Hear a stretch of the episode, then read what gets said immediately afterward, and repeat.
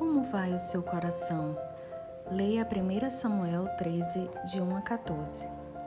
Quando Deus examina a terra para descobrir líderes em potencial, ele não está buscando anjos encarnados. Não está certamente procurando pessoas perfeitas, pois não existe nenhuma. O Senhor procura homens e mulheres como você e eu, simples seres humanos feitos de carne, ossos e sangue.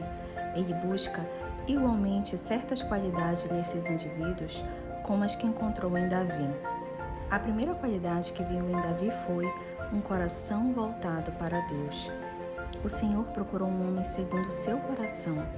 O que significa ser alguém segundo o coração de Deus? Para mim, significa que você é alguém cuja vida está em harmonia com o Senhor. O que é importante para Ele é importante para você.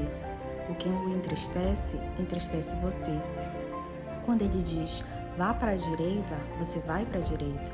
Quando diz não faça mais isso, você para imediatamente. Se disser isto é algo que quero que você mude, você concorda porque tem um coração segundo Deus.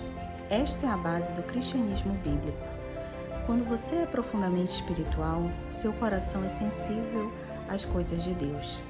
Um versículo paralelo confirma isto, pois os olhos do Senhor estão atentos sobre toda a terra para fortalecer aqueles que lhe dedicam totalmente o coração. Segundo Crônicas 16, 9. O que Deus está procurando? Ele procura homens e mulheres cujo coração é totalmente dele. Totalmente. Isto significa que não há armários fechados, nada varrido para debaixo do tapete. Significa que quando você comete um erro, admite o mesmo e imediatamente chega a um acordo a respeito. Você sofre com o erro, fica preocupado com as coisas que desagradam ao seu Pai Celestial. Você deseja agradá-lo com seus atos. Você se importa com os motivos por trás do seu comportamento. Isto é ter um coração segundo Deus. E esta era a primeira qualidade de Davi. Você tem um coração segundo Deus? Este é um devocional do livro Dia a Dia com o Heróis da Fé de Charles Swindoll.